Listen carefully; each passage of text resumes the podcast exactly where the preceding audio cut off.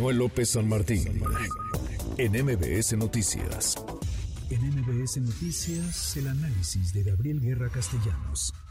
Y en este contexto, en este marco, estamos a un par de días de que comiencen formalmente las campañas. El ambiente está muy calientito y lo que falta, querido Gabriel, Gabriel Guerra Castellanos, qué gusto escucharte, ¿cómo estás? Igualmente, mi querido Manuel, muy buenas tardes.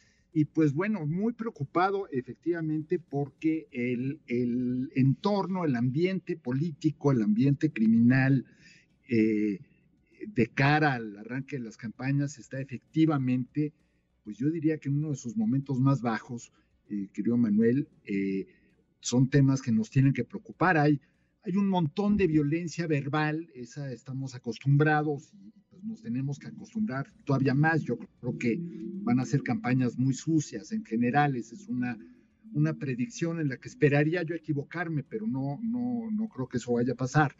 Eh, pero el tema que me parece verdaderamente muy delicado es este que estabas abordando en los últimos eh, minutos de la violencia criminal, eh, sobre todo a nivel municipal. Creo que es importante destacarlo. Es, es un tema más que de poder político. Ahí creo que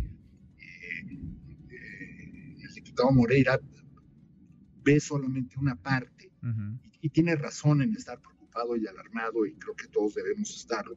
Pero no, yo no lo veo tanto eh, como un tema de poder político como sí fue en España, eh, en que era un tema de la ETA que tenía una agenda político nacionalista, separatista, o en Colombia en su momento, o en Perú, eh, donde Sendero Luminoso pues tenía también claramente una agenda ideológica disruptiva. Aquí es un tema pues muy muy pedestre, lo cual no le quita lo, dramático, Manuel, muy pedestre de control territorial de plazas eh, en las que o hay tránsito o hay tráfico o hay producción o comercialización de drogas. O de plano, oye, o de plano ya mandan, Gabriel, y no quieren perder el poder. Y a lo mejor cobran ya impuestos, cobran derecho de piso, cobran por cada hectárea sembrada, cobran por cada local, por cada comercio que, abre. E, es decir, el, crimen organizado se ha enquistado de tal forma que podemos afirmar que son autoridad en varios municipios del país. En, muchas partes del país ya son autoridad, Manuel, en muchas partes del país. Leía yo hace unos días en el, eh, si no me equivoco, en el país, en el diario El País de España, una reseña de alguna de las visitas del presidente de la República a Badiraguato y pues narraba cómo los periodistas para poder transitar pues veían claramente a los operativos eh, o a los operadores del narcotráfico pues, para todos efectos prácticos controlando eh, las carreteras. Entonces, bueno, esto es un tema eh, generalizado en muchas, en muchas zonas del país pero yo veo aquí dos cosas muy importantes. La primera, y, no solo no es minimizarlo, sino al revés. Yo creo que si vemos desde cuándo están sucediendo estas cosas y cómo van eh, creciendo, nos quitamos la tentación fácil o simplista de atribuírselo a un partido político, porque Ojalá todo fuera como decir, ay, es que por culpa del PAN o del PRI o de Morena, lo cierto es que llevamos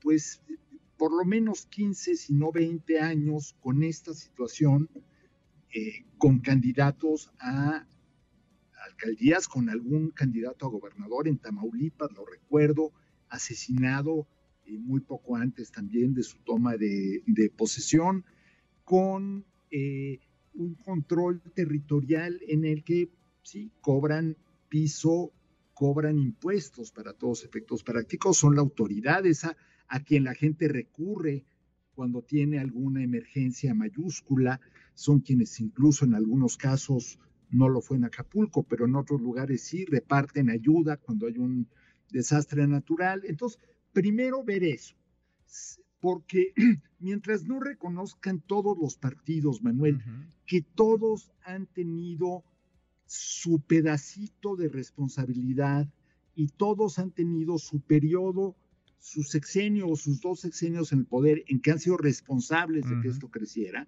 pues se queda todo en la simpleza eh, electorera, diría yo. La segunda es que el gobierno federal y el presidente de la República tiene que darle la importancia pues eh, necesaria a este asunto. Y eso se antoja difícil, Gabriel, si el presidente culpa, digamos, a la oposición o a la prensa de una campaña para enrarecer el ambiente electoral, cuando lo que más enrarece el ambiente electoral, pues es la violencia que ahí está y que no es producto que no es producto ni de un comunicador, ni de un periodista, ni de un medio, es producto de la realidad que registramos. Yo, yo no sé, yo no sé quién le acerca esas versiones al presidente.